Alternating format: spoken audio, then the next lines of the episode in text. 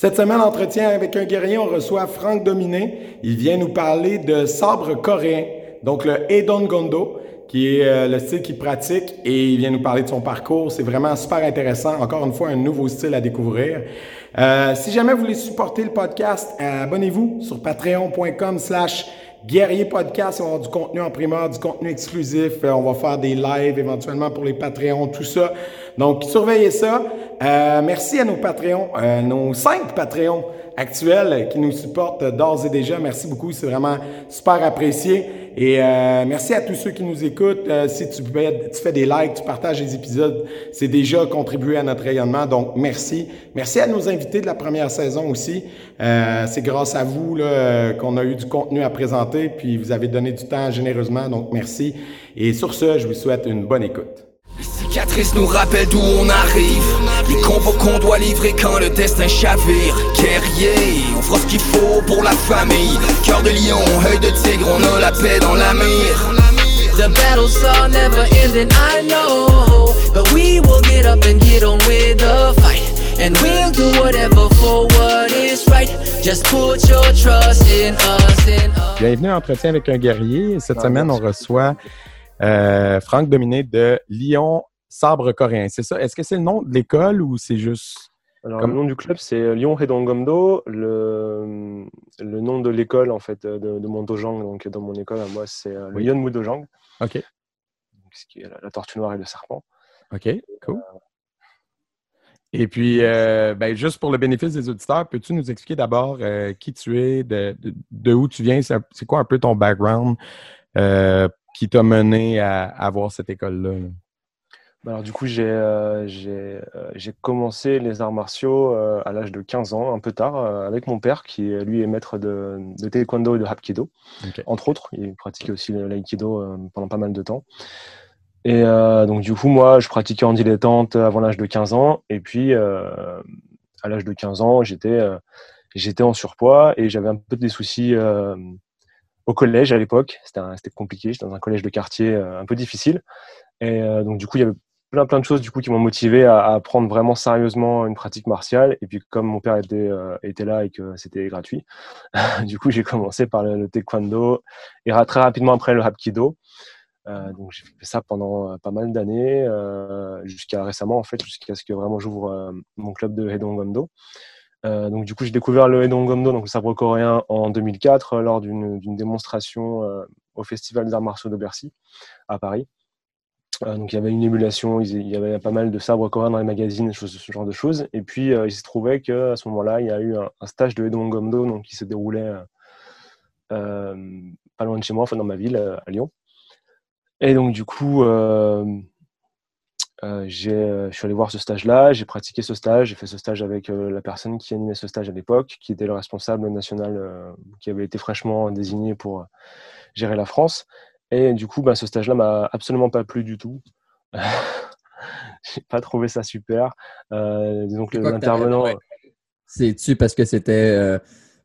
C'est quoi que t'avais moins aimé? C'était-tu plus des drills? C'était-tu plus théorique? C'est quoi que t'avais pas apprécié? C'était en fait que sur les démonstrations, on voyait des Coréens donc, qui sautaient dans tous les sens. Enfin, c'était un art martial qui était très, très, très, très, très dynamique, très beau. Mhm. Et euh, au stage, on a commencé par faire énormément de coupes de base, enfin des trucs avec des positions. Les positions du Dongomdo sont très particulières. Euh, donc on a Mhm. les jambes rentrées, ça fait, ça fait assez mal. euh, c'est une espèce de, comme je sais pas, kibadachi ou Hmm. Ouais. mais très rentré avec très très bas. Des positions un très basses, extrême. Ouais. Voilà. Et, euh, et du coup, euh, voilà, ça a commencé ça. Puis au-delà de ça, bon, ça c'était intéressant parce que c'était- l'art martial, mais ce qui était, ce qui était, ce qui était un peu perturbant, et c'était la, la personne en fait qui, qui intervenait. Je Mhm. ne vais pas spécialement le citer parce qu'on n'a plus trop de contact maintenant. Mhm. Mais euh, voilà, lui, il était, il était bizarre. Enfin, il était, spécial. On va dire qu'on était, euh, voilà, il y avait mon père, il y avait d'autres maîtres de taekwondo, d'aikido, d'autres arts martiaux dans la salle, et il a été quasiment insultant en fait euh, envers Ah ces ouais. gens-là. Euh, ouais, enfin, en dénigrant un petit peu euh, ce qu'on qu'on faisait. euh, je crois qu'il comprenait pas trop pourquoi on n'arrivait pas à, à faire les mouvements du Dongomdo. OK. Du coup, euh, Drôle d'approche un peu, insulter ton, ton public là, quand tu fais Ouais, une démonstration. oui, mais, oui, après, bon, par la suite, moi, je ne vais pas spécialement en parler, mais oui, il a aussi, il a aussi enfin, sur des stages, il mettait un peu la pression aux enfants. euh, OK. Ils n'écoutaient pas, au bout, au bout de deux heures, ils en avaient marre, il leur mettait un petit peu des, Ah ouais. Leur mettait un petit peu des jetons, quoi. C'était pas terrible. Bref, bah, du coup, euh, je j'ai pas, pas poursuivi, 2004. Et puis, euh, j'ai quand même attendu six ans avant de vraiment vouloir m'y remettre parce que j'a- j'attendais que ça ouvre, en fait, à côté de chez moi, qu'il y ait des instructeurs, des, des professeurs qui commencent. Et, euh, et puis, ça venait pas. Donc, euh, à un moment donné, je me suis dit, bah, écoute, euh, apparemment, cette personne-là fait des formations. Bon, je savais pas trop apprécier, moi aussi, j'avais un petit peu évolué sur le plan martial à ce moment-là. Donc, je me suis dit, pourquoi pas moi essayer d'aller apprendre, même s'il faut en passer par cette personne, et puis euh, ouvrir quelque chose à Lyon. euh, et euh, voilà, parce que pour moi, enfin, le, le Edon Gomdo avait vraiment, vraiment beaucoup de potentiel. et je pensais vraiment pouvoir faire quelque chose avec le sabre coréen. Mais avant qu'on aille un peu plus dans le Edongondo, j'aimerais ça, parce que tu as survolé, tu as dit j'ai fait du taekwondo, j'ai fait du hapkido. On a déjà parlé de taekwondo au podcast, donc je ne te ferai pas réexpliquer ce qu'est le taekwondo. Euh, de toute façon, moi, Jérémy, ça va. Mais pour les auditeurs, le hapkido, euh, Le les gens qui n'auraient jamais entendu parler de ça, c'est quoi? Alors, le Hapkido, c'est, alors, euh, on- va être très, très euh, schématique, c'est euh, une espèce de jujitsu, en fait, coréen. OK. On pourrait appeler ça self-défense coréenne ou de l'aïkido coréen. Mais en fait, c'est plus jujitsu, c'est-à-dire qu'il y a plus la phase attaque euh, en même temps que la phase euh, contrôle articulaire, euh, étranglement, euh, euh, enfin toute la, toute la phase euh, projection Mhm. aussi. euh. Est-ce que ça part directement au sol ou il part debout? Non, non, c'est c'est vraiment, c'est plutôt debout. OK. Et, euh, on peut aller au sol aussi, mais euh, c'est plutôt debout. OK. Puis ça, tu en as fait longtemps en parallèle avec le taekwondo? Ouais, ou tu parce t'es que rendu père, en où fait, à peu près là-dedans dans ton parcours? Ben, moi, j'ai, je suis allé jusqu'à la première dan de taekwondo, euh, ce qui m'allait euh, largement parce que parce qu'au bout d'un moment, le taekwondo, j'avais fait le tour, quoi. Euh, voilà, les coups de pied, euh, les coups de pied acrobatiques, c'est sympa, etc. Mais euh, il- le problème avec le taekwondo, c'est qu'il y a, c'est pour trouver vraiment un fond martial, quelque chose de philosophique, il faut aller voir vraiment des maîtres spécifiques, il faut aller un peu loin là-dedans, et, Mhm. euh, parce que c'est, enfin, facile à survoler, quoi. Euh, sur le Hapkido, par contre, c'est comme c'était vachement plus complet. Il y avait vraiment toutes sortes de percussions, toutes sortes de projections, de saisies, beaucoup de situations. Euh, donc, je suis allé jusqu'au troisième dan. Euh, Ok. voilà, sachant que mon père, en fait, était un de ceux qui, qui- un des premiers maîtres qui, ont, qui sont allés chercher le Hapkido en Corée pour le ramener en France. Mhm. Voilà. Après, le Hapkido, c'est très divers parce qu'il y a beaucoup d'écoles. C'est un peu comme le Kung Fu, quoi. Il y a beaucoup de styles. Ouais. beaucoup d'écoles. Comme tous les styles, finalement, ça. Voilà. Et puis nous, on pratiquait un style qui, euh, qui ressemble beaucoup à l'aïkido. Très circulaire, voilà. mais avec aussi la, la partie attaque, euh, avec les percussions, euh, un peu comme au taekwondo, mais avec aussi d'autres percussions sur les membres inférieurs.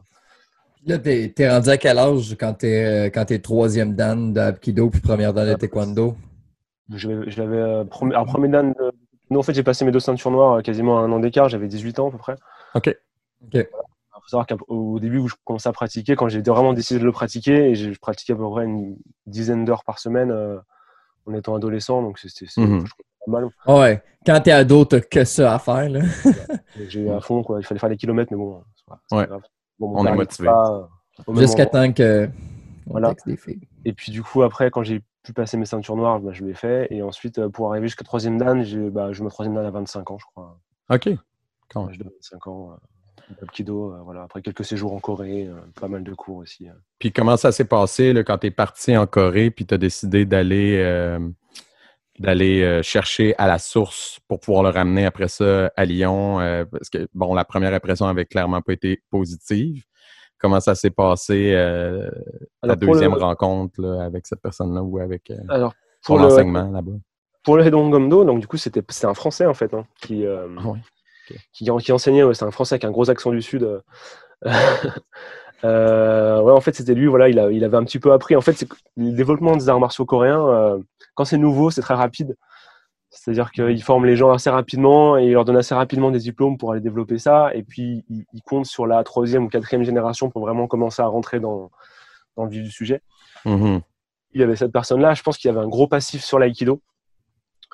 Euh, donc voilà, il- je pense qu'il mixait un petit peu l'aïkido avec ce qu'il avait appris du Edon Gomdo. Et donc, euh, voilà. Alors, la, la deuxième fois, c'était en France, en fait, du coup. J'ai commencé en France. Moi, j'étais parti auparavant en Corée pour le Hapkido avec mon père. Mhm. Euh, J'ai fait des voyages là-bas. Donc, c'était des voyages où on passait 15 jours dans, une- dans un hangar, euh, dans un hangar militaire euh, surchauffé, enfin, à, être projeté sur, sur, sur du, des dalles de béton recouvertes juste d'une bâche. Pas, de- pas de matelas, rien. Non, en fait, c'est- Direct ouais. au béton. Ouais, mais je- je- j'étais parti. La première fois que je suis parti en Corée, je crois que c'était en, en l'an 2000, je crois. en- En 2000, je suis parti la première fois en Corée, donc du coup, euh, non, 2002. Voilà, 2002, j'avais 18 ans tout juste. OK. Et, euh, et donc du coup, ouais, ouais, c'était encore un peu, enfin, là où j'étais, c'était encore un peu roots, c'était encore un peu, euh, un peu basique. À l'ancienne, on va dire. Voilà. euh, Et donc du coup, il y avait des projections. Alors, la première fois, tu, tu- on veut montrer qu'on est, qu'on est bon au, maître coréen, donc on saute euh, très très haut et on s'éclate par terre. Et puis ça fait très mal. Donc on- après, on est un peu plus, un peu plus calme. Et puis au bout de 15 jours d'entraînement intensif, euh, matin et soir, enfin matin après-midi en fait, puisque c'était un peu loin de Séoul, donc on n'avait pas trop l'occasion d'aller à Séoul euh, pour visiter, etc. Enfin, c'était un peu même un peu frustrant parce que 15 jours à s'entraîner tout le temps. Évidemment, c'est fatigant. Moi, je m'en souviens d'une fois, ils avaient débarqué, les maîtres avaient débarqué là où on logeait, dans une espèce de préfabriqué, euh, un bâtiment plastique. Et euh, ils, sont, ils ont débarqué avec, euh, avec euh, un carton de vitamine C. Donc, c'est des petits shots de vitamine C comme ça, euh, très très sucrés. Et, euh, et des aspirines. Et ils nous ont dit bon, allez, vous prenez tous deux aspirines, de vitamine C. Parce qu'ils nous sentaient, je pense, fatigués. euh, OK. Ils nous doper un peu. voilà. Ça, c'est pour la partie Aikido, mon voyage. Et pour, pour les Dongomdo, j'ai juste, euh, ben, je suis rentré dans la formation qui était proposée donc, par la structure euh, que dirigeait cette personne euh, Mhm. qui, qui est responsable du, du, du Dongomdo en France. Et puis, on a commencé comme ça. euh, en fait, il y avait toute une équipe qui rentrait en même temps que nous. On était à peu près une, une vingtaine de nouveaux instructeurs à rentrer qui, qui avaient des, des backgrounds dans d'autres arts martiaux. Mhm. Et donc, du coup, on a commencé comme ça et c'était une super émulation parce que euh, peu importe ce que moi je pouvais ressentir ou penser de, de, de la personne qui dirigeait, il y avait quand même tous ces gens-là qui étaient autour, des gens sympathiques. Donc, on se dit, bon, peut-être qu'il faut que je prenne un peu sur moi, qu'il faut que je vois les choses un peu différemment, que j'accepte un petit peu l'enseignement tel qu'il est, même si les Mhm. choses ne me plaisent pas, etc. etc. Donc, du coup, tous ces gens-là avec qui je suis rentré, on, on a pu commencer et c'était en 2000, c'était six ans après, donc c'était euh, en 2010, euh, ouais, 2010 que j'ai commencé vraiment les Nongomdo. Puis qu'est-ce qui distingue euh, ce style-là de maniement de sabre, disons, je vais prendre une référence que je connais, mais du, du katana ou du kenjutsu euh, japonais? Ouais, alors c'est une question qu'on a beaucoup, beaucoup. Et c'est compliqué à répondre parce que Mm. moi-même, je peux pas, je connais pas bien le, le sabre japonais. OK. Euh, vraiment. Mais euh, voilà, ce que je peux en voir, moi en tout cas, de, de ce que j'en vois, des démonstrations que j'en vois, c'est que c'est un style qui, euh, qui se rapprocherait presque plus du style, du style chinois. OK. Il y a plus, plus du kung fu, quelque chose de très dynamique. Mhm. En même temps, on garde l'ancrage et le- la volonté, la nécessité de couper, qui, ressemble, qui pourrait ressembler un petit peu au kenjutsu. OK. Des positions assez basses, mais aussi le, le besoin d'être très dynamique et euh, pour pouvoir euh, pourfendre en fait. Le but c'est de passer à travers, de couper à chaque fois. Mm. Voilà, on ne cherche pas à entailler forcément les veines, on cherche vraiment à, à enlever, euh, à abraser comme on dit des fois. Donc à, à enlever, le, à couper en deux. Euh, du coup, il y a des, des positions qui sont très spécifiques. euh, Puis, euh, puis l'arme a l'air de quoi? En particulier? Est-ce qu'elle est différente euh, d'un katana japonais beaucoup? Ou... Alors, pas, pas vraiment, en fait, euh, pas tant que ça. Euh, parce qu'historiquement, c'est des nations qui sont très très proches. hein. Il y a, il y a- je Mhm. crois, il y a- ou- sur les points les plus proches de la Corée et des- du Japon, je crois qu'il y a 200 km à peu près Mhm. de, de mer qui séparent. Et puis, euh, il y avait beaucoup de pirates japonais qui venaient sur les côtes coréennes, etc., comme c'était une, une péninsule. Après, voilà, sur, sur- sur toute cette partie de l'Asie, il y a toujours eu des sabres, des sabres en fait, tout simplement des lames courbes à un seul tranchant. Euh, le Japon, a- on connaît beaucoup la force japonaise puisqu'ils ont dû développer des techniques très particulières euh, pour pouvoir faire des sabres résistants avec les matériaux dont ils disposaient eux. Mais euh, en Chine, en Corée, en Mongolie, enfin dans tous ces pays-là, il y avait des mines de, de fer en fait, simplement. Donc ils avaient des armes facilement à disposition. Donc il n'y avait pas toute cette toute cette idéalisation de, de- de l'objet Mhm. Parce que c'était facile d'en avoir en fait. Donc du coup, euh, moi, quand on me pose la question, souvent je dis, euh, ben, vous vous vous posez pas forcément la question de savoir à l'époque médiévale qu'est-ce qui différenciait l'é- l'épée française de l'épée euh, espagnole ou de l'épée italienne. Voilà. Pour, ce qui est du, sabre, du, du c'est assez équivalent en fait, ça ressemble pas mal. Il y avait un, surtout sur les finitions. Voilà, il y a sur les sabres, j'en parlais hier justement avec d'autres collègues youtubeurs. Euh, sur les finitions, les manches sont pas pareilles. Des fois, souvent, les manches peuvent être en, bois ou peuvent être en, métal. Et les fourreaux aussi peuvent être en métal. Mais de ce que je comprends de, ce de ton explication, dans le fond, on est plus proche du, kenjutsu que, par exemple, du kendo, qui est, qui est devenu plus sportif puis qui est basé sur un système de pointage. Dans ce que vous faites, c'est plus l'enseignement à l'ancienne, euh, d'application pratique de combat, si on veut. Voilà, donc la recherche pour nous, ce qu'on... le Dongomdo est un art martial de champ de bataille. Donc on cherche vraiment à être à un contre plusieurs sur tous les terrains. C'est c'est pour ça que voilà, c'est une technique un peu riche. Et vraiment, vraiment le but, c'est vraiment de rester sur du combat en sabre. Hmm. Hypothétiquement, bien sûr. puisqu'on- Oh oui, bien fait. Et euh, oui, contrairement au kendo, qui est vraiment très très sportif, c'est plus vraiment du sabre maintenant, même si c'est très intéressant culturellement. C'est plus vraiment du sabre. C'est autre chose. Ouais. OK. Euh, ouais, excuse. euh, sinon, euh, voyons, qu'est-ce que je voulais dire? Ah oui, on avait parlé avec, avec Julien du fait, dans, dans un épisode précédent, du fait que on peut pratiquer, exemple, le maniement du sabre aujourd'hui, au 21e siècle. c'est clair que tu te promènes pas dans la rue avec ton sabre pour te défendre, etc. Puis, j'avais vu ta réaction et tu avais dit, ouais, il faudrait en discuter. Puis, je pense que je comprends un peu où tu voudrais aller, mais j'aimerais ça que tu expliques ton point de vue. Euh, toi qui en, c'est ta passion, c'est ce que tu fais tout le temps.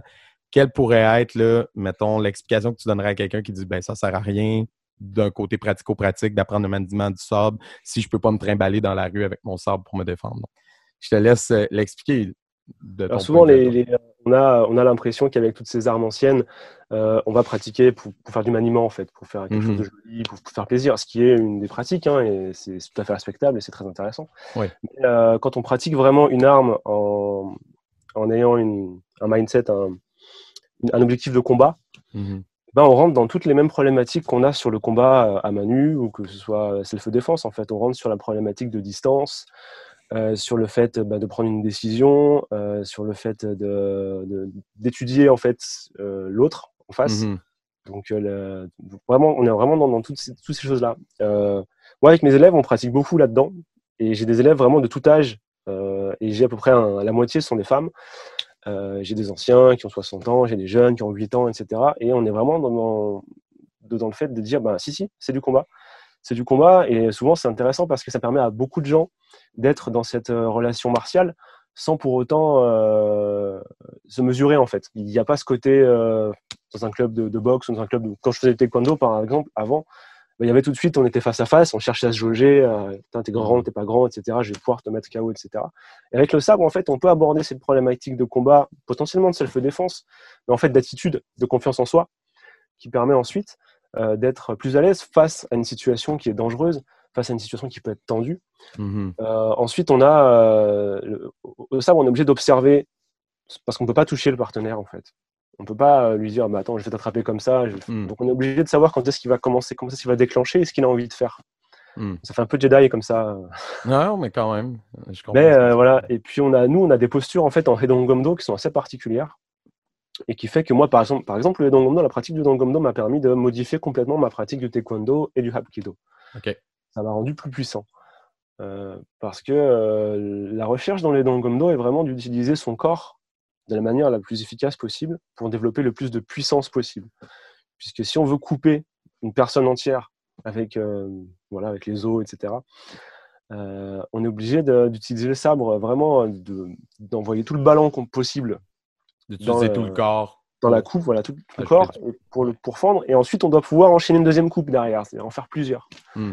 Et ça, c'est assez euh, perturbant au début quand on pratique le, le Hedon Gomdo. Mhm. Euh, et donc, c'est ce qui, c'est ce qui fonctionne, euh, enfin, c'est ce qui rend vraiment après plus fort. Et une fois qu'on a commencé à rentrer un peu là-dedans, ça libère beaucoup de choses, et notamment sur, bah, sur l'o- l'opposition, en fait. Quand on fait un peu de, de main nue, par exemple, des fois, ça nous arrive de faire du main nue, de voir, et les gens sont surpris de voir quelle réaction ils peuvent avoir une fois qu'ils débloquent le fait de dire non, mais c'est qu'avec un sabre. Hmm. S'ils se disent non, non, c'est pas vrai, c'est moi qui, c'est moi l'arme, en fait. Ouais. Moi, l'arme, c'est moi qui agis. Euh, le sabre, c'est qu'un objet. Je peux prendre un bâton, je peux prendre mon poing, je peux prendre euh, mes coups de pied, peu importe. Du moment que, voilà, du moment qu'ils ont développé cette relation-là, alors euh, ben, le sabre n'est plus utile dans la rue, mais on pratique quand même du sabre. Développes paradoxal. des réflexes, tu développes un instinct de, de, de vigilance, de, de, de, De guerrier. stratégie, de guerrier, ouais. De guerrier. Ouais. Mais vas-y. euh, T'avais une question, Jay? Non, mais. Non, non, non, non, moi, je trouve. Ouais. Non, non, je montrais notre guerrier avec le Ah sabre. ouais, le guerrier, ouais, ouais. Euh, non, mais pour de vrai, je comprends exactement parce que, tu sais, aussi, on- nous autres, euh, nous, c'est ce qu'on fait de l'autodéfense. ouais. Puis, sais, honnêtement, même euh, moi, je dis souvent à mes élèves, ça se passera jamais comme ça dans la rue, anyway. Là. Tu vas Ouais. manger peut-être une shot la face, après ça, nanana. Mais ce qu'on forme, comme tu dis, c'est des réflexes, c'est de la confiance à l'opposition, des choses comme ça. Je pense que, euh, tu sais, même quand c'est ça, notre style, c'est exactement ça. Fait que le katana, c'est peut-être un Ou peu plus difficile pour les gens. euh, ouais, le katana, le sabre, c'est peut-être un peu plus difficile pour les gens qui font pas d'arts martiaux de comprendre, mais moi, moi, je vois tout de suite le lien. là. C'est sûr que C'est ça clair. crée euh, des gens qui ont confiance, puis tout. Puis après ça, comme tu dis, ça peut être n'importe quoi. Là. Mhm. Ouais, et puis le, le- le principe du, du sabre, c'est aussi que euh, avec un sabre, on ne peut pas euh, tester quelque chose. C'est-à-dire qu'on ne peut pas dire je vais, allez, je vais mettre un coup de poing, je vais, je vais mettre la distance, on va voir, après je vais rentrer, etc.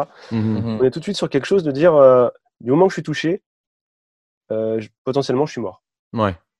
C'est-à-dire que voilà, la moindre coupe, même si j'arrive à tuer mon partenaire, s'il m'a réussi à m'entailler avant, euh, soit je vais mourir de- de- d'hémorragie, soit je vais mourir d'autre chose euh, de, plus tard. Enfin bref, c'est Mhm. pour dire qu'en fait, pas- on s'en fiche de quoi on meurt, mais c'est pour dire que euh, on est dans ce truc-là de dire non, il faut pas que je commence le combat en fait. Ouais. Ce, qui fait ce qui fait aussi que ça nous permet, euh, et mo- moi, moi je, je dis souvent à mes élèves, enfin l'art martial, c'est quand vous rentrez dans une pièce déjà, et vous dites bonjour à tout le monde, et vous leur dites bonjour correctement. Euh, la façon d'être en fait. Et euh, Mhm. 90% des situations de self-défense vont être réglées juste en, en, voilà, en, en se mettant droit devant quelqu'un, en disant bah, Moi, j'ai pas de problème, tout va bien. Euh, passe une bonne journée, retourne chez toi. Enfin, moi, j'ai pas Mhm. d'embrouille.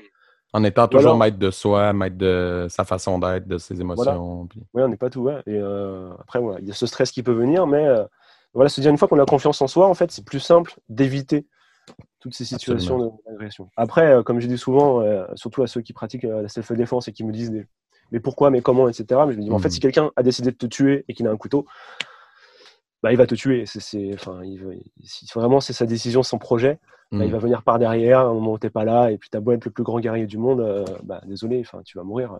Si vraiment quelqu'un est déterminé à te tuer et qu'il a prévu de le faire, bah, il va le faire. Mhm. Ou ben donc, il va prendre un arme à feu à distance. Ouais, ouais, c'est ça, c'est ça. Si vraiment, C'est mais si vraiment, comme- euh, même s'il a pas ça, c'est- Ouais. si c'est vraiment Ouais, te ouais, faire ouais. du mal et c'est une stratégie, bah, c'est, c'est fini. Donc, euh, voilà. Enfin, c'est pour, c'est pour ça que moi, je suis parfois, pas tout le temps, parce que j'ai j'ai beaucoup pratiqué le self-défense et euh, c'est- c'est c'est super riche. Mhm. Et souvent, quand je vois des vidéos là sur des, certains youtubeurs, etc., qui font beaucoup de vues, ils me disent alors, s'il m'attaque comme ça, je fais ça, mais là, voilà, le seul truc, le seul vrai truc, c'est le MMA, le seul vrai truc, c'est le. Mhm. Pas forcément, quoi. Enfin, Ouais. Oui, c'est très bien, mais pas forcément. Absolument. Jérémy, tu as soulevé quelque chose euh, hors d'onde euh, par rapport à, à ce qu'on parlait par rapport au maniement de sable, tout ça. Euh, Peut-être la, la description de l'arme, euh, parce que tu as fait la comparaison, Franck, avec euh, les armes chinoises. On se demandait, dans le fond, euh, tu sais, un katana, un tranchant juste d'un côté, le sabre coréen, il- ça a l'air de quoi un peu? Puis je pourrais peut-être mettre, euh, pour le bénéfice des auditeurs, j'ai recherché des images là, pour illustrer, mais peut-être tu pourrais nous le décrire un peu. Ça ressemble à, de, loin, ça ressemble à un katana. OK. avec une lame. euh, nous, on a deux types de lames qui s'appellent samgakdo. Donc, c'est une la lame à trois côtés. C'est-à-dire que la coupe de la lame, c'est un triangle. Il y a juste deux côtés euh, et, puis, et puis un seul en haut. Ça, ça, ça, ça, ça va servir à couper tout ce qui est support euh, non rigide. Donc, la paille, le papier, ce genre de choses.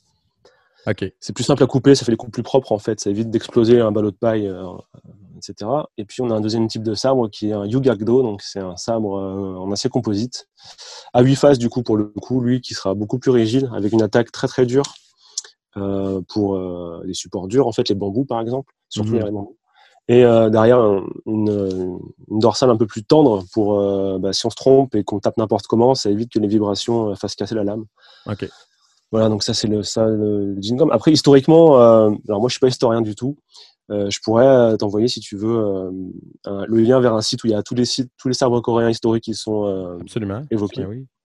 ça s'appelle koreasword.com, je crois, il me semble. Je l'ai envoyé hier à des collègues aussi.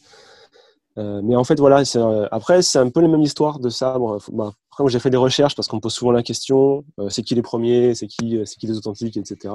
Mhm. Et en fait, euh, bah, l'âge de bronze, je crois qu'il y a, il y c'est, c'est d'abord en Chine, ensuite en Corée, et après, euh, ça vient au Japon. C'est-à-dire, l'âge de bronze, c'est le moment où vraiment on peut forger des armes. Et donc, le- il y a genre, enfin, je sais pas, 600 ans de différence, je crois, entre la, la Corée. alors, je parle sous contrôle d'experts. Enfin bref, il y a Il y a un décalage Donc, entre, coup, les, entre les pays parce que ça les, s'est les sabres, enfin les l'autre. épées sont les mêmes au début. Mhm. Les épées sont les mêmes motifs, c'est-à-dire c'est des épées droites à, à deux tranchants, puis après à un tranchant, puis après ça devient courbe. Mhm. Je pense que c'est des modes qui se sont. euh, Moi, j'avais Puis- un de mes élèves qui pratiquait le kung-fu et qui est venu un jour avec un énorme euh, sabre. Je, de loin, on aurait dit un- ce qu'on appelle le nodashi, en, nodashi, je crois, en- au Japon. Ouais, le- l'épée, mais excessivement longue. Là, Très très ce qu'on appelle le sangsudo en Corée. Mhm. Euh, il est venu avec ça et il me dit non, non, c'est un truc de kung-fu, c'est en fait, c'est un truc qu'on utilise euh, qui vient de tel village et ce serait ça qui serait à l'origine des sabres tranchants qu'on voit en Corée et au Japon. Ah. Ce serait ça. intéressant. Bon, Ben, je demandais à- culture- Je demandais à cause de la différence de dans ton style que toi, comment vous utilisez votre katana, que c'est vraiment de couper puis d'aller. euh, J'étais comme peut-être que l'arme est différente pour faire un objectif si différent, mais d'abord, ça doit être dans, dans la manière que vous l'utilisez, j'imagine. La Ouais, c'est manière plus dans l'utilisation. Après, le- les sabres font. La lame fait à peu près 73 cm. Enfin, en gros, l'arme en tout fait 1 mètre. Ça reste euh, très semblable au, au katana. Mhm. Et euh, après, je ne je saurais pas te dire s'il y a une différence de poids. Moi, je sais que euh, j'avais acheté un katana à l'époque là sur un site internet pour mon père avant que je fasse du Gomdo et euh, je, je l'ai encore parce que mon père me l'a refilé du coup. Et, et la lame est plus fine en fait. OK. La lame est, est un peu plus fine, elle est étrange, mais elle est plus fine. Et tandis que nous, on a des gros trucs. Il n'y a pas de rainure dedans. La rainure, c'est souvent fait pour faire du bruit. Euh, nous, il n'y en a pas. C'est- Si on a un sabre qui coupe, c'est que pour couper. OK. Le sabre avec rainure, c'est un autre sabre qu'on a un petit peu avant qui s'appelle un kagom, ça veut dire euh, faux sabre, qui sert justement à faire du bruit avec le, le sabre pour voir si on coupe correctement. Mhm. Quand on a la bonne posture et qu'on envoie la bonne puissance, on a un bruit qui est très particulier.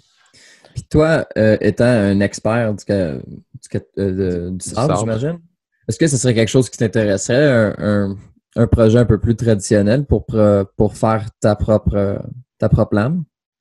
Je, alors, euh, De fabriquer. Ouais, de fabriquer, ben, oh, de- du moins ta propre arme à toi, vu que c'est quelque chose que tu fais pour ta vie, là, ou Tout éventuellement. ouais. Alors, moi, tout m'intéresse. hein, Un stage de forge, pourquoi pas, euh, si j'ai le temps, etc. Par contre, ce que je sais, c'est que c'est une. euh, Je lisais l'autre jour un article sur euh, Yashima, là, le magazine euh, qui, qui fait parler au Tamaki. Ouais. Et euh, où il y avait un expert qui témoignait de, de- de son expérience en tant que forgeron. Et il, a mis 10 ans, quoi. Euh, Ah ouais, c'est c'est- euh, c'est des artisans ouais. eux-mêmes. là. C'est C'est clair que extrêmement ça doit prendre du temps à développer le, le Ouais. skills. Ouais. Alors après, je Mhm. pourrais le faire, euh, mais enfin, moi, je pense que c'est un projet de vie en fait. C'est Soit on fait de la forge, soit c'est c'est comme euh, voilà, soit on, soit on- soit on construit les voitures, soit on conduit les voitures. Mhm. Euh, soit on est pilote de course, soit on est euh, ingénieur, euh, mécanicien. Mais euh, c'est compliqué de faire les deux. Donc ça Mhm. m'intéresse de savoir comment c'est fait, d'aller y toucher et puis de me faire faire un sabre selon mes, mes préférences. Mhm. Donc sur la finition, sur la lame, tester des lames différentes, ça me plaît plus, etc. Parce que chaque lame est différente au final. hein. Puis ça a l'air de quoi le, cursus d'enseignement? Est-ce que vous travaillez avec l'équivalent d'un bokken, dans le fond, des sabres en bois? Comment, comment vous fonctionnez, dans le fond? Alors on commence avec ce qu'on appelle le mock-gum, donc ce qui veut dire simplement sabre en bois. OK. Euh, donc le mock-gum, oui, effectivement, c'est la pre- première arme qu'on utilise, enfin le premier, une première arme qu'on utilise pour pas se blesser. Euh, récemment, là, il y a genre moins, moins, moins de 5 ans, euh, il y a le, le Hanjungum qui est sorti, c'est le sabre en mousse. OK. Donc ça ressemble un petit peu aux armes de Shambara, sauf qu'il y a une tige en plastique qui est droite en fait. donc il est dur jusqu'au bout, et puis ça permet en fait simplement, vraiment pour les débutants, de, de commencer à travailler la coupe, c'est-à-dire d'essayer de toucher un objectif de passer à travers. OK. Ah, donc on, a, on a un curriculum par rapport à ça. Mais à la base, c'est le mock-gum. Ensuite, euh, une fois qu'on croit être bon au mock-gum, on passe au K-gum, donc le, le faux sabre, qui est en fait juste un sabre en aluminium, euh, parce que c'est pas cher. Mhm. Et, euh, Et donc, pas dangereux, c'est pas affûté non plus. Voilà, et un fourreau, c'est pas affûté, c'est pas affûtable. Hmm. Donc, euh, et donc, du coup, qui permet vraiment. de- Puis c'est pas trop lourd, parce qu'il y a aussi une question de poids si on commence à blesser les gens euh, au bout de trois ans de pratique ou deux ans de pratique. Parce que un sabre lourd, quand on pratique, nous, avec un sabre lourd, les formes qu'on fait, si, on n'est pas bon, on se mal.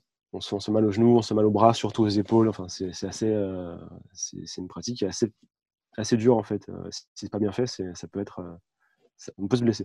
Hmm. Et donc, du coup, euh, le Kagom. Et puis ensuite, quand on a le Kagom et quand on a la ceinture noire, on a le droit, euh, si notre maître est d'accord, de commander un vrai sabre euh, qu'on commande via la fédération. OK. Voilà. Puis là, rendu à ce niveau-là, l'entraînement consiste à quoi? Est-ce que c'est des tranches comme en Yaido? Vous avez des, des bambous attachés pour pratiquer à trancher? Sur quoi, sur quoi l'é- l'élève va s'exercer rendu à ce niveau-là? Alors, euh, voilà, nous, notre pratique principale, euh, ça va être euh, déjà, les- on, a, on a des formes de base, donc on a 12 mouvements de base Ok. qu'on va apprendre au début qui permettent de construire le corps euh, un peu différemment parce que parce qu'il faut utiliser un sabre. Donc d'un coup, on se retrouve à être des personnes avec, avec un sabre, donc avec un pouvoir plus long, enfin, Mm. une, portée d'attaque plus longue. Donc on a des positions qui sont très rentrées, très caractéristiques du Edon Gomdo. Euh, puis beaucoup de coupes, il faut, il faut apprendre à couper correctement, à ouvrir son corps, parce qu'on travaille vraiment avec tout le corps euh, dans une espèce de, de vague euh, pour essayer de couper correctement. Donc on, on a ça. Et après, une fois qu'on a ces formes de base, on va sur des gombops, ce qu'on appelle des gombops, ça veut dire règle du sabre. Donc ces gombops, c'est comme les katas ou les pumse du taekwondo. Donc c'est des formes. Et avec ces formes-là, on va commencer à maîtriser un petit peu le style. Et euh, pendant toute cette pratique-là, on a différents exercices de coupe pour voir si euh, sur nos appuis, on peut couper. Parce que c'est bien de pouvoir couper frontal à quelque chose, mais c'est bien de pouvoir se couper en se déplaçant aussi. Pour voir si on est efficace ou si c'est pas juste euh, du maniement. Donc au début, on coupe sur des feuilles de papier avec des sabres en bois. Donc on a des, des feuilles de papier et des sabres qui ne coupent pas et on coupe là-dessus. Au début, donc si on a la bonne position, ben, ça coupe. Si on n'est pas bon, ça coupe pas. Même, même avec un sabre en bois sur une feuille de papier, si la technique est mauvaise, ça passe pas au travers. Ouais, ça passe pas du tout. Wow. Euh, C'est ça arrache en fait. Ça Ouais, arrache ouais, euh, les trucs. Quoi. Il, faut, il faut tester, c'est sympa à faire. Ah oui, sûrement, clairement. Il y a- mais il y a des démonstrations, là, on avait mis des démonstrations, puis il y a pas mal de démonstrations de coupe de papier hein, sur, sur Internet. Après aussi, Mhm. on fait de l'extinction de bougies. Donc c'est pareil, il y a des bougies. Puis c'est des épreuves aussi qu'on a sur les passages de grade où il faut éteindre les bougies avec le souffle du sabre. Donc euh, c'est- moi, j'aime pas ça, moi, les... c'est pas mon fort. Hmm. J'aime bien le faire debout, mais en, en bougeant, etc. Mais j'aime pas le faire euh, à genoux. Statique, là, ouais. Euh, et puis après, on a donc les bambous, la paille. Donc, La paille, c'est un peu compliqué parce qu'il faut trouver la bonne paille. Enfin, il faut, il faut savoir comment la tisser. Il y, a, il y a une machine qui fait ça et nous, on l'a pas. Donc, euh, la paille, pour l'instant, on ne fait pas trop. Sinon, il faut commander les ballots de paille en Corée. Ils les envoient et c'est que c'est congelé. Donc, c'est Ah ouais. ouais, c'est un peu. Puis-. Est-ce qu'il y a un volet compétitif dans votre euh, dans, dans votre euh, art martial ou pas du tout? Il y a, oui, on fait de la compétition. Oui, il y en a. Ouais, donc il y, a, il y a des compétitions. Il, y a des, ben, il devait y avoir les championnats du monde euh, l'année prochaine. OK. Et il n'y aura pas parce que je pense avec le Covid, ça va être compliqué. Ouais. Donc, vous voyez, il y a des compétitions. Les compétitions, c'est euh, donc les formes, simplement. OK. Euh, il y a aussi l'extinction de bougies en compétition, la coupe de papier en compétition aussi. Alors, c'est marrant parce que c'est des feuilles avec des marquages de points. Donc, il y a, il y Comme a une deux scores et il y a un point d'entrée, donc un point de, de précision et un point de, puissance. euh, donc, si on sort correctement. Donc, après, il faut additionner les points. Il y a aussi la coupe de bambou qui se fait en compétition aussi. Donc, il y a euh, des coupes prédéfinies avec des souvent, euh, souvent c'est deux supports de bambou, donc il faut aller sur le premier. Et donc, ça se fait à la rapidité, à la qualité de la coupe. Euh, voilà. Et il y a aussi euh, la danse de sabre. Donc, c'est des formes dansées OK. Qui sont composées par euh, ceux qui le font. Donc, ils, ont, ils font ce qu'ils veulent. Alors, des fois, il y a des trucs un petit peu exotiques. hein. J'ai vu une fois du French Cancan euh, version sabre. C'était un peu. Wow, OK. C'est, c'est comme euh, les, les open forms en karaté. Les katas Les ouais, c'est musicaux. Ouais, Des fois, ça peut partir un peu loin. Mais Ouais. est-ce qu'il y a des backflips, des choses comme ça? Des, euh, Ouais, des Des fois, il y en a qui essayent, ouais. Ouais. Après, c'est- c'est pas. Est-ce que c'est réussi? C'est une autre chose. non? Voilà, est-ce que ouais, c'est réussi? quand, quand- c'est c'est bien fait, par exemple. C'est ça. Ouais, ça peut être très beau. Ouais, Et, euh, il y a aussi- c'est. Ouais. Combats chorégraphiés aussi. On a des combats chorégraphiés, donc ils préparent leur combat, ils le font.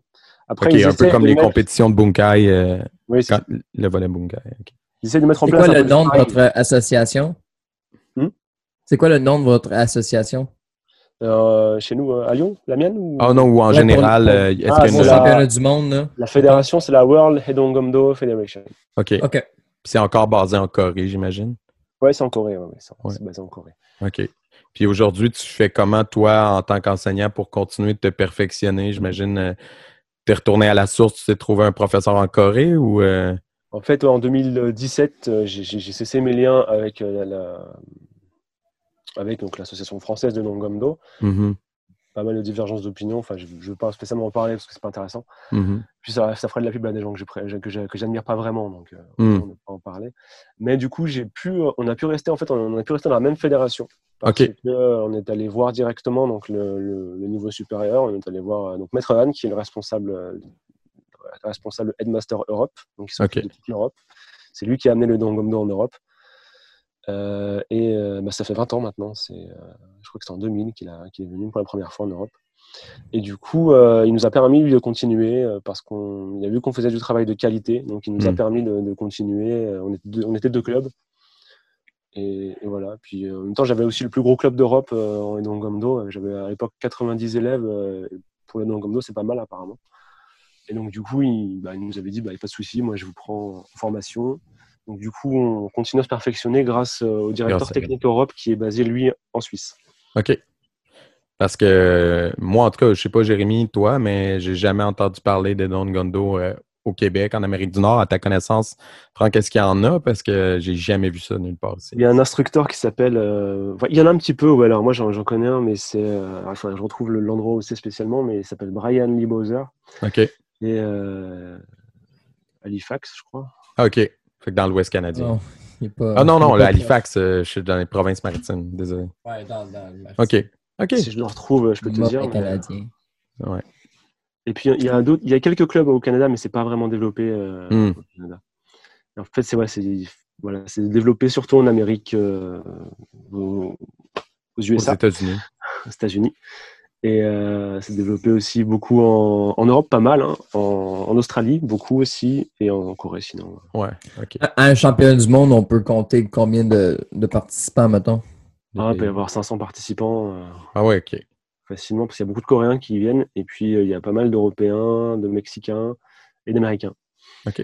Et puis de beaucoup, beaucoup, beaucoup d'Australie aussi, parce que c'est très proche de la Corée, donc du coup. Puis c'est facile. là, en ce moment, au moment où le podcast va sortir, ça va peut-être avoir évolué.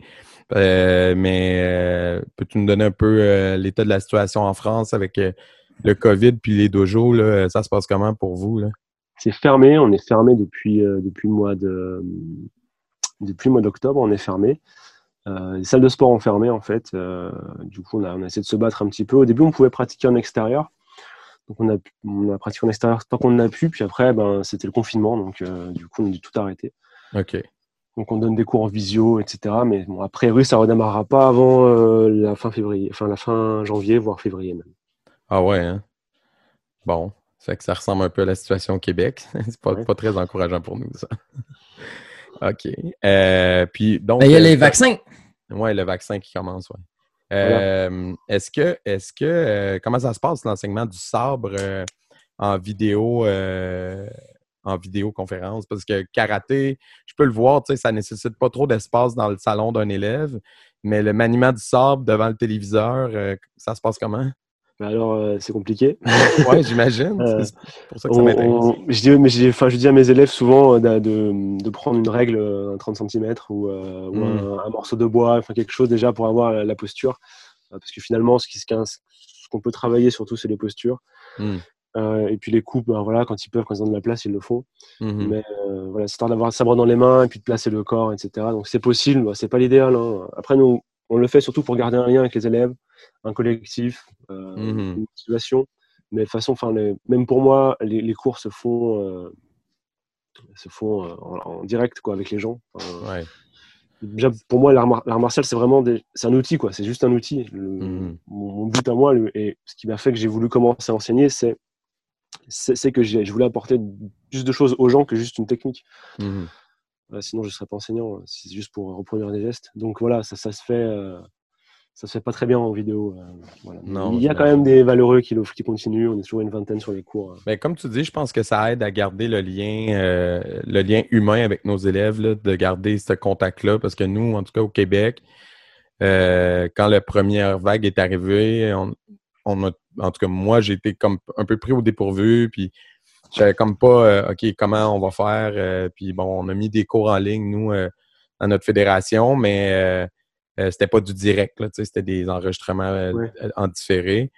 Euh, là, le temps que tout le monde regarde, OK, c'est quoi les technologies, tout ça, tout ça, là, finalement, on a pu réouvrir. Donc, là, on était prêts, on avait euh, pris les infos. Déjà, on- nous, on avait commencé le podcast. Fait que là, oups, Zoom, ça pourrait être une possibilité.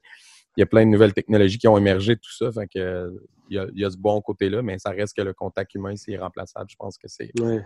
la leçon numéro un de toute cette histoire-là. C'est que on est des, des êtres euh, sociaux, les humains, je pense. Ouais, la, la technologie peut pas tout remplacer. Tu sais, là, on est, on est encerclé de technologie, on est avec notre- nos, nos jeux vidéo, nos, nos réseaux sociaux, euh, on peut consommer Netflix, euh, puis on Ouais. est comme moi, ben, c'est pas satisfaisant. Là, je vais aller prendre un verre, je vais aller jaser, je vais aller jouer au parc. Je veux, Ouais. tu sais, c'est comme. Voir On- des on- voir d'autres personnes, euh, ouais, Ouais. c'est crucial. Euh, Mais ça fait du bien de se rendre Ouais. compte que. Parce que la génération qui grandissait en ce moment avait un problème avec les réseaux sociaux. Fait que Ouais. peut-être qu'ils vont faire comme moi, il faudrait lousser. Ouais, si ça l'a. ah, ouais. Mais en même temps, euh, ils euh, là, en ce moment, tout le monde est confiné. Donc, euh, qu'est-ce qu'il y a à faire d'autre que de jouer aux jeux vidéo? Malheureusement, pas grand-chose. Du sport. Ah, non, c'est ça, exactement. Euh, est-ce que euh, toi-même, est-ce que tu as des enfants maintenant? Parce que Oui, t'as- moi, j'ai- j'en ai deux. OK. Est-ce que. Un, grand de 6 ans, une petite de 3 mois. Là. Donc, à 6 ans, est-ce qu'il a commencé le, Don't Gondo avec papa? Non, je l'ai mis au taekwondo avec son grand-père. Avec son grand-père? Parce que c'est plus facile, hein, pap- avec papa, c'est plus dur. Bah, surtout que euh, euh, moi, je prends pas les, moi, je prends les enfants à partir de 8 ans. À 8 Donc, ans, c'est- ok. c'est- un choix parce que euh, je pense qu'avant 8 ans, ils ont autre chose à faire que. Enfin, pour un enfant, c'est plus l'équivalent d'un instrument de musique, Mhm. De sabre, que finalement, vraiment s'amuser, s'éclater, etc. Et puis moi, c'est pas vraiment comme ça que j'ai envie d'enseigner. euh, je préfère qu'avant 8 ans, main droite, main gauche, ils aillent faire autre chose. Euh, ils aillent faire du, il y a du judo, de l'aïkido, du taekwondo pour Mhm. apprendre à être souple, apprendre à les basiques sur des roulades ou sur des, apprendre vraiment à gérer son corps avant de, de prendre un sabre, vraiment. Mhm. Mais c'est logique en même temps, ça reste une arme d'avoir un âge minimum, euh, surtout si vous travaillez éventuellement avec des armes tranchantes. euh, oui, L'enfant c'est- peut pas commencer trop tôt non plus. Là. l'enfant de toute façon, il peut pas avoir de, les petits peuvent pas avoir de, de- même Ben noire, ils en ont pas. C'est plein de bon sens. Puis sinon, euh, qu'est-ce qu'on peut te souhaiter euh, pour la suite des choses? Euh, Est-ce que, euh, est-ce que comment t'entrevois l'avenir là, pour euh, ton enseignement avec euh, tout ce qui se passe? Euh, est-ce que tu fais autre chose dans la vie que- qu'avoir ton école ou tu Euh, fais je que faisais, je autre chose. Enfin, j'ai fait pas mal de travail différent, en fait, enfin, de travaux différents. Euh, j'ai fait de la comptabilité, j'ai j'ai été livreur aussi passé pendant un temps, euh, j'ai été animateur périscolaire, euh, je fais de la formation aussi pour, euh, pour les, les jeunes animateurs euh, pour les enfants, enfin, qui, qui font les, qui encadrent les séjours de vacances. Euh, et puis, euh, depuis, depuis, depuis deux ans, je fais que du sabre. Donc, au, au début, euh, je pouvais m'en sortir parce que j'avais quand même une partie qui était financée par le Pôle emploi, là, donc le, les- le chômage. Donc voilà. Et puis cette année, je devais pro- me professionnaliser totalement, et ce qui a été un peu compromis, donc c'est un peu compliqué. Déjà, que. La rentrée a un peu été écourtée. Ouais. Donc voilà. Mais oui, oui, euh, moi, euh, ouais, après, bon, l'année prochaine, je pense que vraisemblablement, si un jour il y a des confinements, euh, je pourrais peut-être y arriver. Oui. Mais, euh, on, te souhaite, on te souhaite de pouvoir euh, eff- effectuer le, le transfert vers euh, vivre de ça à temps plein, en fait. C'est ça ton Mais plan. félicitations parce qu'on parle Ouais. beaucoup avec des invités en France, puis ça a l'air compliqué de, de vivre de, de ça. Euh, Ouais. Tout le monde nous dit que c'est difficile d'être professionnel en Europe. Ouais, c'est capable, bravo. Puis après, moi, je vois aussi beaucoup de gens qui voudraient être professionnels, mais qui font pas ce qu'il faut pour. euh, Ouais. voilà, pour pas critiquer, mais Ben, bon. C'est ça, mais je pense que quand tu veux te lancer dans un plan, que ce soit au Québec ou en France, faut pas que tu ailles de plan B si tu veux que ton plan A il marche. Ouais, voilà. Faut Ouais, s'y il faut- euh, C'est vrai, vrai. Puis il faut, il faut s'y connaître aussi en communication. euh, faut, faut, puis il faut avoir un enseignement aussi qui, qui attire les gens, hein, simplement. Bien sûr. Ouais. C'est pas donné à tout le monde. tu peux être un bon pratiquant d'arts martiaux et euh, ne pas avoir les aptitudes humaines pour être un bon enseignant. Tu peux enseigner, mais ça veut pas dire que tu vas être un bon enseignant parce que je pense que ça prend certains prérequis pour euh, que justement les élèves, la connexion se fasse. là. Ouais, moi je vois, il y a beaucoup, même, euh, même que ce soit enseignant d'arts martiaux ou même enseignant tout court, hein, même dans les. Ouais. À l'école ou peu importe, euh, on, on voit les enseignants instinctifs, ceux qui ont vraiment la fibre, et puis, puis ceux qui, qui appliquent des techniques, des méthodes, euh, Mhm. ça marche, ça marche pas, bref. Mais mais il n'y a rien de plus triste qu'un un professeur qui n'a pas la passion. Pour de vrai, là, parce que ça scrape des, des générations Ah, d'enfants. non, c'est clair, À, l'école, là. À l'école. Mais tu sais, en arts martiaux aussi, j'imagine, là. Oui. Mais à l'école, c'est encore pire, là. Tu sais, de décrocher un, un enfant de, de scolaire, là, ça, scrape son, son parcours. Surtout qu'en plus, on voit que euh, un, même enfant peut avoir, euh, avec un professeur, des notes excellentes et avec un autre professeur, des notes vraiment, vraiment basses. On, fou, on va là. dire que l'enfant est pas bon. On va lui amener un soutien scolaire, mais enfin, on va, on va, on va l'éc- l'écraser de travail supplémentaire, des choses comme ça. Alors qu'en fait, c'est juste le professeur qui. Ça colle pas, quoi. Absolument. Bon, on a tous le souvenir de, de professeurs, euh, je suis sûr, là, tu sais, qui nous ont transmis la passion de leur matière.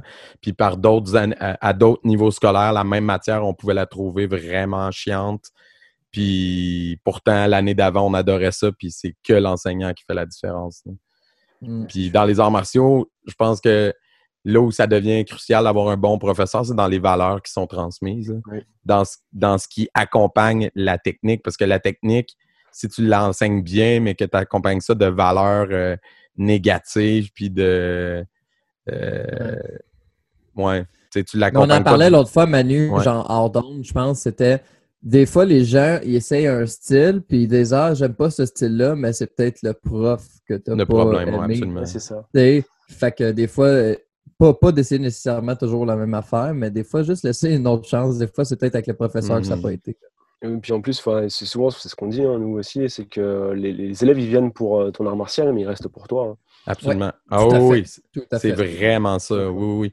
Puis, tu sais, tout le monde, euh, dans un dojo, euh, quand tu as un, enseignement, un enseignant principal, tout le monde, tout le monde, on, on peut avoir vécu ça, que, oh, il y a une semaine que ton professeur n'était pas là, puis là, c'est un remplaçant, puis tu fais, ah. Tu, tu sens la différence, tu sais, veux, veux pas. euh, tu sais, même si l'autre est super bon, euh, tu as un attachement. Tu sais, on a Ouais. tous ça en tant qu'élève, euh, je pense, fait que c'est normal. C'est là que viennent les, lo- les logiques d'école. hein, après, euh, il y a, il y a- il y a- il y a un- une phrase qui dit un maître, un dojo. Mm. Bah, ça devient ton école en fait. Je sais pas, le- par exemple, le, le karaté, ben, ils, ils aiment pas le karaté, ils aiment ton karaté. Mhm. C'est celui que tu fais parce que forcément tu mets l'accent sur certaines choses et puis plus tes valeurs, plus ta personnalité, plus ton charisme, etc. Absolument. un savoir-faire, savoir-être et euh, le charisme à la fin. Et ça, c'est ce qui fait que les, les gens ils vont coller à ton style, à toi. Quoi.